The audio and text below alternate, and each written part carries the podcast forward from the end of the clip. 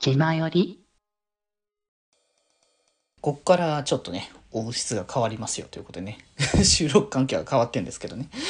まあ、あの、聞いている人でね、多分察しの人は分かってると思うんですけど、これ本当にね、あの、数日間にかけてね、それぞれであの収録している感じのこう、小話的な感じのやつをね、こう、どんどんつなげていく、あのシリーズでございますね。この天狗シリーズ。今回の天狗はこの流れで、やっておりますのでね。まあ、つうことでね、まあ、ちょろちょろと、あの、僕もね、また夏の話続けていきましょうかね、というところで、あの、出かけをしましたよのいくつかの一つとして、あれなんですよね、あの、中華街に行ったんすよ。えっ、ー、と、横浜中華街。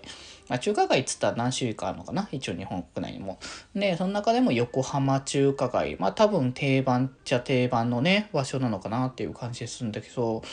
中華街自体はね、今まで何回行ったかな？えー、っと、で、結構行ったんだよね。回数的には。まあ、一人では行ってないんですけどね。まあ一人で行ってもいいぐらいの場所だと思うんですけど、一人では行ったことなくて、大体家族、友達とかと一緒に行くっていう流れで、まあ何回かね、あの、ちょろちょろと遊びに行く機会はあったなっていう場所ではあるんだけど、まあ、そんなね、あの、中華街に、あの、遊びに行ってってところで、まあ、何しようっていうか まあ、普通に中華街行くからご飯食べて、なんかこう、買い食いしてぐらいな感覚ではあるんですけどね。まあ、そのぐらいのレベルではあるんですが、まあ、とりあえずね、あれなんですよね。ご飯は、なんか、あの、中華店、の、まあ、たくさんのね、お店。中華街、えなんだっけ？中華料理と中国料理は別なんだっけ？確か中華料理は、あの、日本人ナイズさせた、あの、味っていう感じにしてるから、まあ、実質、もともとの中国の料理じゃなくて、で、中国料理はもともとの中国の、あの、味のやつで、確か中華街はやっぱそういう感じのものを出してくれるみたいな話だったはず。うん、確かね。うん。なんかね、チキンになんかこう、あんかけじゃないけど、なんかそんな感じをしてみたいな感じのものをあの食べたりしたんだけど、ね、美味しかったけどなんか一部ね、骨がボコって入ってて、あ、こんな感じ骨でっかいんだな、みたいな感じには思ったんだけどね。うん。まあなんかすごい暑かったからさ、行った日が、友達と一緒に行ったんだけど、まあ、すごい暑くて まあ、午前中っていうか、その、午前中に合流してからちょっと、あの、ブラブラっとした後に、あの、中華街の方に行ってっていう流れだったから、うん。でもね、あの日すっごい日差しが強くてね。うん。だからまあ、この暑さきっちいなって思いながらなんか中華街をぶらつくっていうタイミングでもないなみたいな。なんか中華街のさ、イメージ感ってさ、やっぱ、あの食べ歩きの感じのイメージがさ、結構強いじゃないですか。だからその食べ歩きをしに行こうみたいな感じでさ、うろちょろするとかも結構ありだなと思ったりはするんですけど、それこそなんか、あの、熱いものって暑い日だからこそ冷たいものとかさ、なんか、あの、あれ台湾なのかな？多分台湾系なんだと思うんだけど、一応なんかかき氷とかもさ、ああいうの、ふわふわ系のやつとかもさ、結構あるじゃない？ああいうのを食べたりとかするのもありだなと思うけど、普通に外行ったらあっちいわってなってたから、まあ、ご飯をとりあえず食べてって、で、その後に、あれなんですよ、食べたいなっていう流れの一つとして、あの、台湾唐揚げでいいのかな？多分。名称としては多分台湾唐揚げで多分合ってると思うんだけど、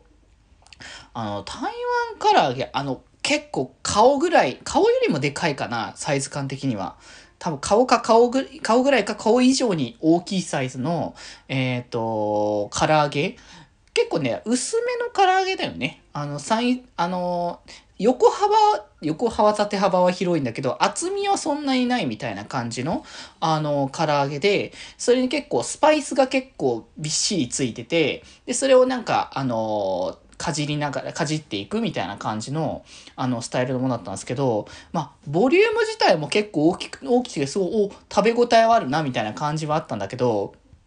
あの、あれなんですよね。その、かかってたスパイス、まあ、塩胡椒系だと思うんだけど、そのスパイスがね、めちゃくちゃ振ったって。僕が、僕らがたまたまね、買ったやつは、めちゃくちゃスパイスが盛ってあって。あの、マジで、あの、塩胡椒でね、あの、ね、この、近づけた瞬間に鼻がブツブツし始めたりとか、あの、食べた瞬間にボロッと落ちてきたりとかするから、かじりつくときは、あの、目を閉じながらかじるみたいな感じで、そうしないとね、ちょっと、咳き込んでやばいからダメだみたいな感じになっちゃうんだよねって。それがね、ちょっと、あの、なんだろう、面白かったところはあったんだけど。だって普通にさ、まあ、スパイスつくかかってるって感じだから、ちゃんとピちゃんとついてるのかなと思ったら、普通にさ、振ったら落ちるんだよね。その、台湾唐揚げを。振ったら全然落ちて、あ、こんなにかかってんだと思って、いや、だから普通にね、あの、美味しかったけど、食べれば、食べたらね、めちゃくちゃスパイス辛くて。そうめちゃくちゃ辛って思ってね。ああ、こういう感じなんだなって思ってね。まあ美味しかったは美味しかったけど、ボリュームが多くて、結局一緒に行った友達とは、あの、次からは半分でいいねって 一つ買って半分こするのがちょうどいいねって話をしたぐらいだったから、まあ、そうね。確かにこれぐらい、これだったら半分こぐらいがちょうどいい量だなと思ったよねまあでもなんか、ああいうところの、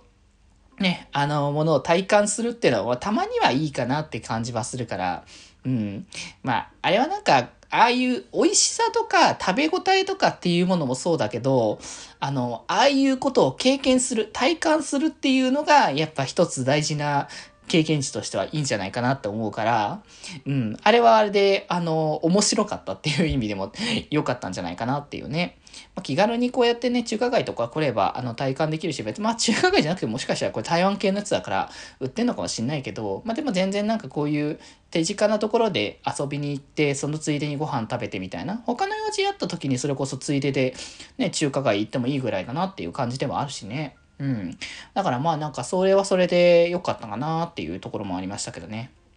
まあただその後、めちゃくちゃあの、あれですよね。